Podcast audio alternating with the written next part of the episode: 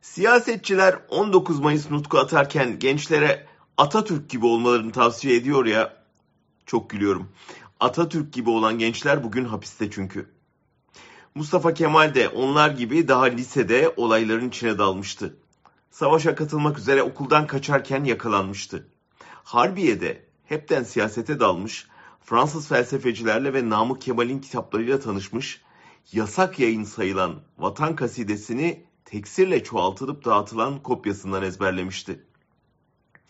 Akademide bir grup vatansever arkadaşıyla birlikte Harbiyeliler için el yazısıyla dergi çıkarıyor, gizli gizli dağıtıyordu. Bir gün okul müdürü sınıfı basınca yakalanmış, izin yasağı almıştı. Salı verildiklerinde yakın arkadaşı Fethi sarayı işaret edip Abdülhamid'i kastederek şöyle demişti. Hep oradaki adamın başının altından çıkıyor bunlar.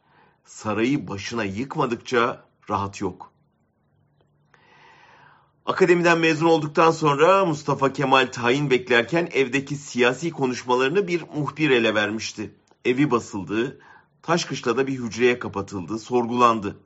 Yasa dışı örgüt kurmakla, gizli toplantılar yapmakla, yasak gazete çıkarmakla, hatta sultana suikast planlamakla suçlandı.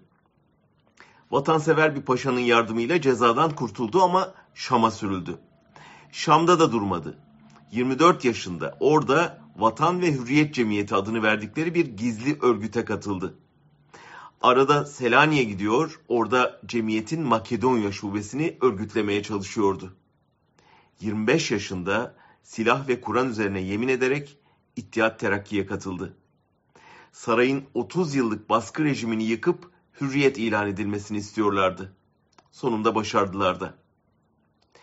30'larının sonunda Mustafa Kemal artık ülkeyi yıkmaya kalkışmakla suçlanan bir asiydi.